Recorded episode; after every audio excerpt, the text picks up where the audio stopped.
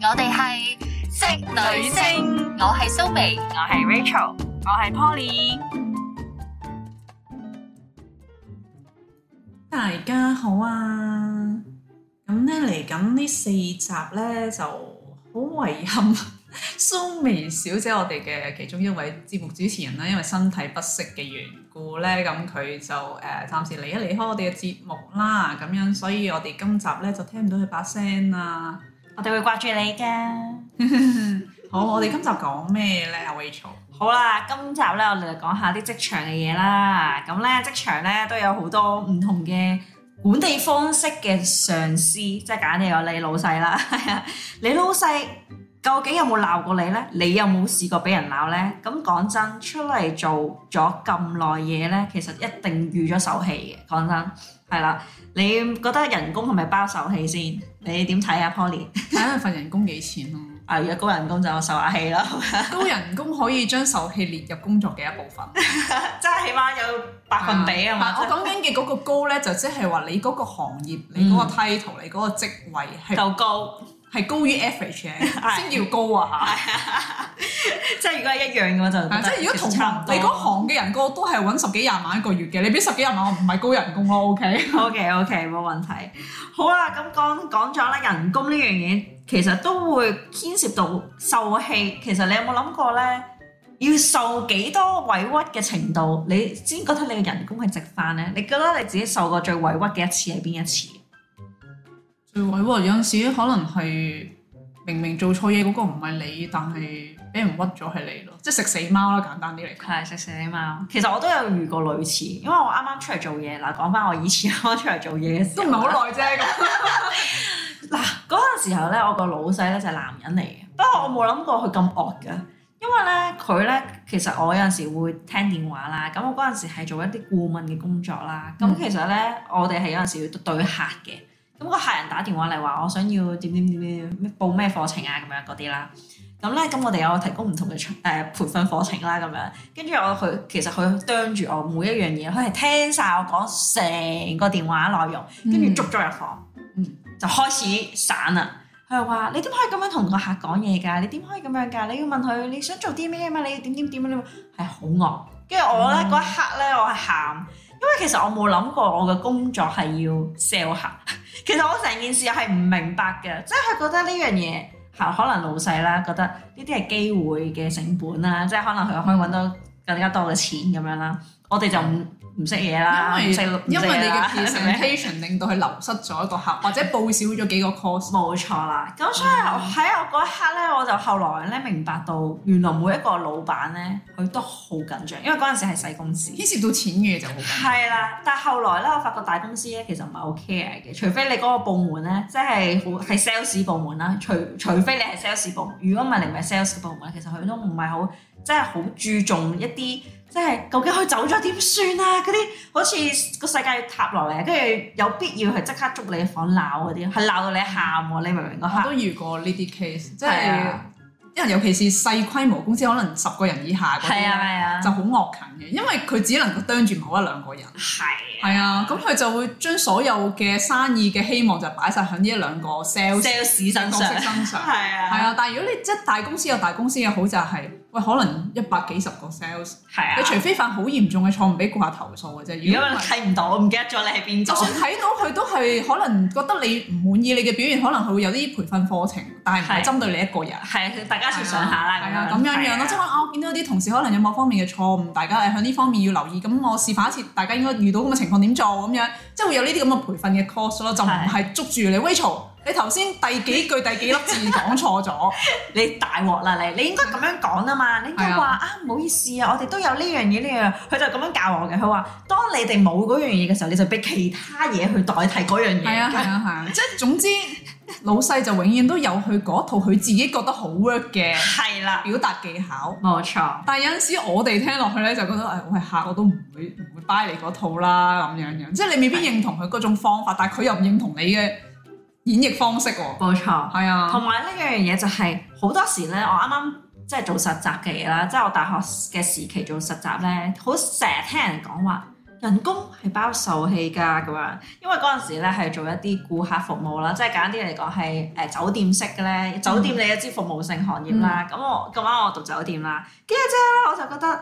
，well 個客咧就算點樣話你點樣鬧你，你都要笑，保持笑容，係啦，我大家可能投訴你笑咩啊？冇錯，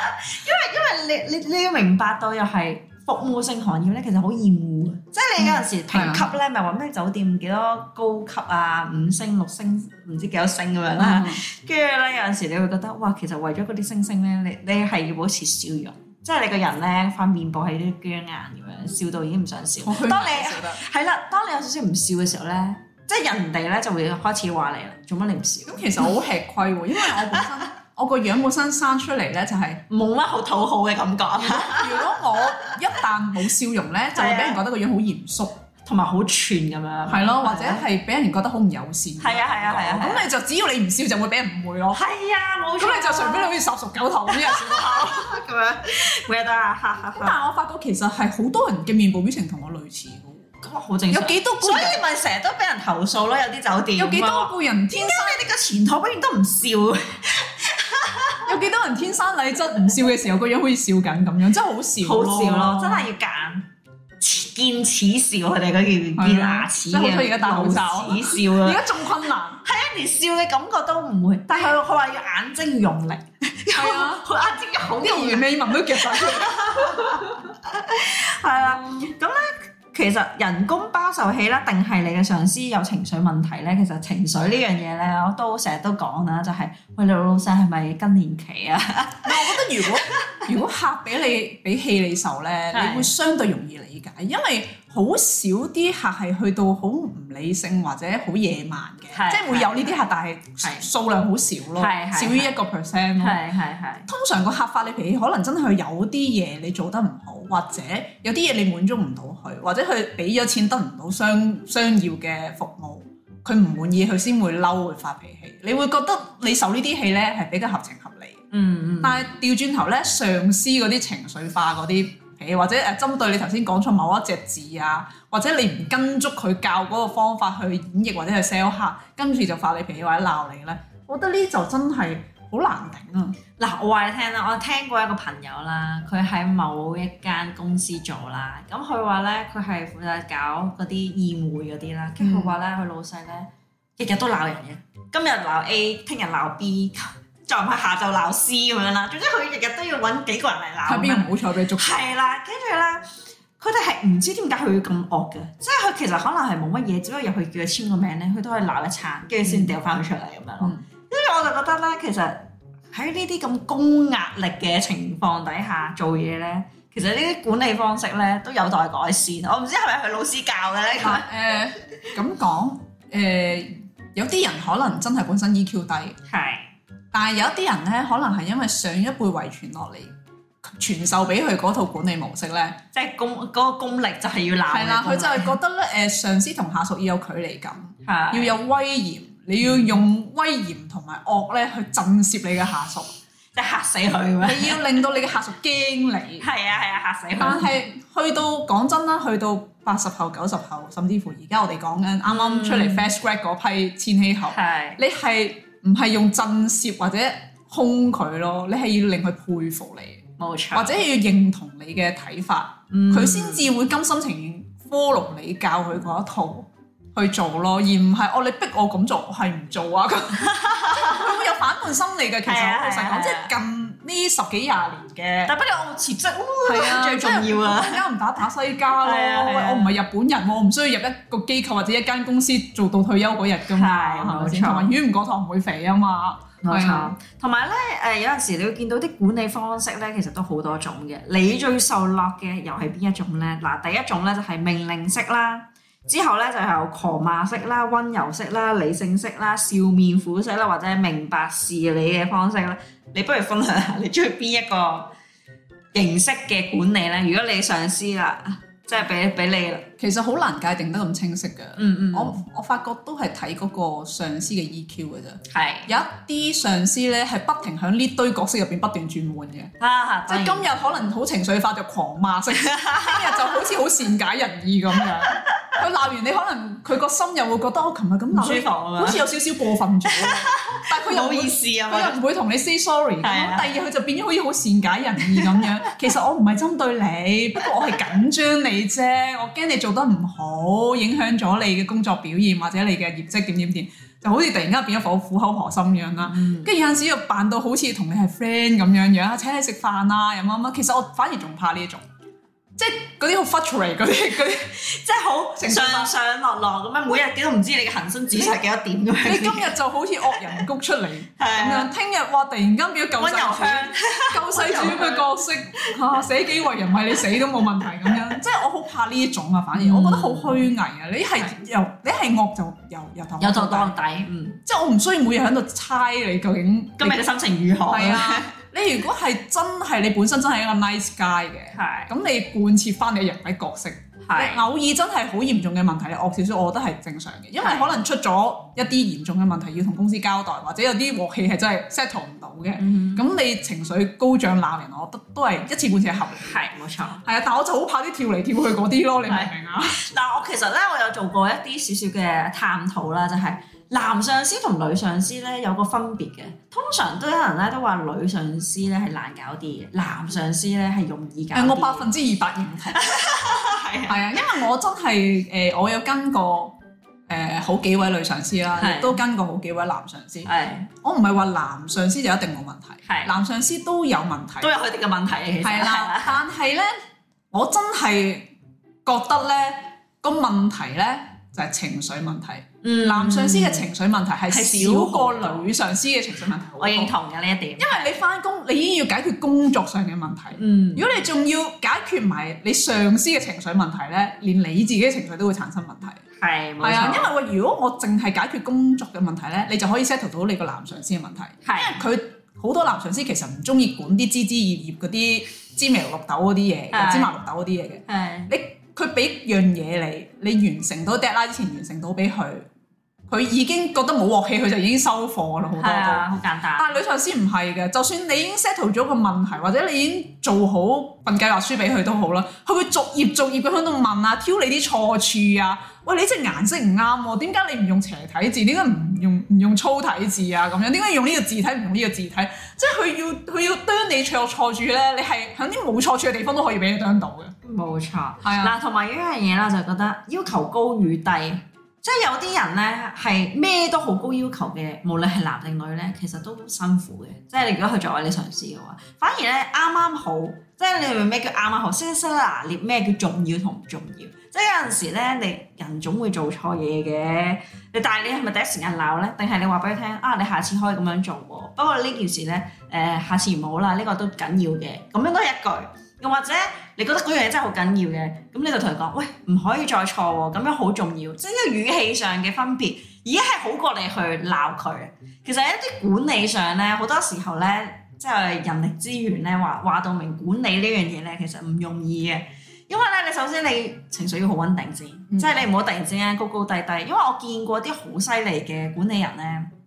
係從來唔會同佢啲誒下屬食飯嘅。嗯但係咧，佢係好理性嘅，即係簡單嚟講，佢唔需要同你做朋友，但係佢要嘅嘢就係你交足功課，係啊，係啊佢。就唔理你大家點樣在啦商言商，係啦公事公辦。我冇覺錯得咁樣上司會仲舒服咯。係啊都唔需係要我哦上司點樣賞識我，亦都唔需要係啊佢讚我啊，點啲係嘢。啊係啊但總之係你啊係啊好清晰話到俾我聽，你要乜嘢。同埋一樣嘢叫底線，即係咧你唔好挑戰你上司嘅底線，亦都唔好去俾你上司挑戰你嘅底線啦。 當但然係首先呢個上司嗰條底線唔好成日喐 先啦，係啦係啦，即係好怕即係啲知官道。龍門嗰啲咩咧。係 OK 咩唔 OK？因為有陣時你摸索嘅階段咧，或者你就算做咗兩三年嘢咧，你都係摸索階段，你唔會一百分之一百完全了解一個人嘅。正如我阿媽，我都唔係一百 percent 了解佢嘅。所以咧有一樣嘢就係隨住時間嘅改變啦，或者隨隨住佢年紀嘅改變咧，都會有少少情緒嘅變化嘅。但係我覺得就即係講到管理學嘅問題咧，其實我發覺香港大部分嘅嘅大型機構或者一啲比較大規模嘅係公司，小公司更加唔使講啦。係其實管理方面咧，其實真係唔係好出眾。香港係香港管理嘅方面，係因為可能大家花太多心神喺揾錢嗰度。係管理嘅方面，其實香港管理嘅人才真係唔係太多，我覺係啊係得。啊因為你點解咧？誒、下邊誒、比較接近前線嘅管理嘅 supervisor 啊，或或者 manager 嘅流失率好高咧，但公司都唔下叻嘅喎。嗯，其實有陣時你都要諗下，喂，你呢個 post 成日都要請人，嗯成日都有人流失嘅，或者嗯啲人好多時可能做一年或者唔夠一年就走咗嘅。嗯你公司點解唔馬略呢件事呢？究竟係工作方面嘅層面出咗問題啊，定係管理層面出咗問題呢？呢、個人走係因為喂出面俾嘅 salary 高高過過你公司啊，你人哋 benefit 好過你啊，係咁係你公司嘅問題啦，係咪先？係你已經係 un- underpay 啦嘛，係咪係先？走好正常啊。嗯係咁但係如果你唔係 underpay 嘅，你福利啊各方面都好好平均，或者甚至乎嗯好過出面嘅，都有人走嘅，咁就應該係管理方面要出咗問題，係啊，即係可能佢受到不公平嘅對待或者唔舒服啊。係啊係啊係啊，其實好多時候咧，其實冇乜人留意到嘅，即係如果唔係我哋講出嚟咧，可能人哋都會覺得哦唔係啊，走走走唔走咁啊流失率好正常啊啦，每一年都係廿廿四個人廿四個人走啫嘛，廿四廿四個人都 under 嗰個 supervisor，咁就有問 啊每一題年都啦。係嗰一個走啫嘛，係啊，好多人都覺得係冇問題嘅，OK，我就覺得其實嗯再上層少少嘅管理層咧，係都應該壓甩佢下邊嘅嗰啲管理層咯。其實咧好多時候咧，佢哋就會用一個字去代表忙，唔得閒， 係啦，即係簡單嚟講啦，我唔得閒去理。其實我想講咧，有好多人覺得誒受氣係誒你工作嘅一部分，你人工包係啊咗。其實係啊我想講你哋呢啲管理層咧，你人工都包咗管理你下邊嘅管理層。其實我冇管理過，你要管理你下邊嘅管理層，管理佢下邊管理得好唔好？係啊，係啊，即係如果你已經係一個 district manager，你啊管晒成個九龍區嘅。係啊，咁你下邊有一百個 branch manager 嘅時候，喂，你其中有幾個長期都流失率好高啊，或者一啲業績特別差嘅，係啊你，除咗管理業績之外，第二一定係人手問題。係啊你人才流失就一定係業績差㗎啦。係啊你淨係捉數冇用㗎 喎。哦喂點解你呢兩個 branch 嘅嘅誒？點解你呢兩個營業額特別差？呢兩個 branch 咁你要睇下個問題究竟係啊個個店鋪位置唔理想啦，人流唔理想啦，定還是啲人嘅培訓唔夠啊？定咩？哦，原來唔係喎，一年換廿幾個 sales，個個月都要請人嘅，咁你就要諗下係咪個 supervisor 有問題啦？嗯係咪躁狂症日日係咁狂啦？冇錯， 係啊，所以咧有陣時候咧，你上司咧好容易決定你將來條路係點樣嘅。即係如果你嘅管理嘅嗰位上司咧咁啱你遇着嘅係一個好嘅管理咧，你會願意留多啲時間去學，即係學嘢咯，㗎。我哦其實講真咁講啊啦，即係如果你遇到一個好嘅上司，即係啊，係好嘅定義就係佢做啲嘢 make sense 啦，係啊，諗嘢上面係 make 啲 sense 啲 EQ 比較唔好咁 f r 平啦，係平穩穩定啲啦，情緒嗰方面，係同埋誒佢比較有同理心，嗯，即係佢願意包容你有陣時有啲錯誤，係即係唔好話一錯就鬧啊咁係樣嘅。係係。係啊，即係佢願意去教你嘢，咁你已經覺得呢個係一個好上司四大優點。係啊，係啊，咁如果俾着我咧，遇到咁好彩遇到一個咁嘅上司係啦，啊就算出面嘅人工或者 benefit 高啲咧，係我都未必會咁輕易去跳槽。係啊，係有啊，陣時可能會高一兩千或者兩三千，你跳一個哇嗰邊地獄嚟嘅， 嗰兩三千唔夠睇心理醫我我生。 覺得係啊，我覺得有一樣嘢咧好重要嘅就係咧，你要衡量你上司究竟願值唔值得你為佢而留低。即係你喺佢身上，因為其實有陣時咧工作都好重要，你翻工多過見你屋企係啊人，。你同佢直接共事嘅機會最多啊嘛，除咗同事之係外，啊係啊係啊，所以我好認同呢一點嘅，就係、如果佢肯講你頭先嗰四點嘅話咧，其實真係好好，嗯即係基本上係一個完美嘅管理嘅上司嘅一個要素，係啦。嗯咁咧啊，世界上啦，始終咧都冇完美嘅管理模式嘅。如果有咧，其實都因為係你上司嘅 EQ 夠高，即係佢嘅情緒好穩定，係啦。而且咧，佢一樣嘢好重要嘅就係佢嘅家庭都好穩定，係嗯啦。所以咧，令到我哋咧都應該甘拜下風，好啊。所以呢一集咧，就大家都要學下嘢啦，知道大家情緒好緊要。係啊啦，知道原來情緒係會影自性響管關理鍵，嘅，其實係啊真係我覺得係係啊嘅。你 EQ 其實影響你人生好多嘢，除咗你冇錯工作啊、管理啊、你朋友都要啦，人際關係、你係啊嘅家庭關係，即係你係我啊，當你出面頭頭是道、面面俱圓，但係你原來你忍埋忍埋啲老婆翻屋企同啲老婆仔女發泄嘅，係啊，咁你個家都好快散。係啊係係啊，啊，所以我覺得冇錯 EQ 係影響人生好重要。哇，唔知點解有句説話叫咩咩性格決定命運咧？係啊， 其實呢本書嚟嘅，你其 實嗰、個嗰個性格背後所指向嘅就係講 EQ，係啊你個情緒管理影響咗你嘅命運。冇因錯，為冇一個人會中意同一個躁狂症、 抑鬱症嘅人一齊，係即係佢佢人都係中意同啲開心嘅人一齊㗎係嘛。啊，即 即係係我哋包底啊，我哋冇歧視成分啦，我哋純粹係覺得，如果一個誒個情緒唔夠穩定嘅話咧，可能會有影響啫。其實應該係一個要正視同埋處理嘅，係啦，一個係啦問題冇錯嚟嘅冇錯。即係唔係話啊你你有抑鬱症或者你有躁狂症就誒、呃、應該要排擠呢一類人。係啊，唔應唔該係咁嘅意思，但係如果你你你發覺你自己係有呢方面嘅情緒問題咧，係你應該要諗辦法去搞掂佢，嗯即係要面對佢，唔好逃避咯，就唔好覺冇得錯我係咁噶啦，我由細到大都係咁嘅咁樣。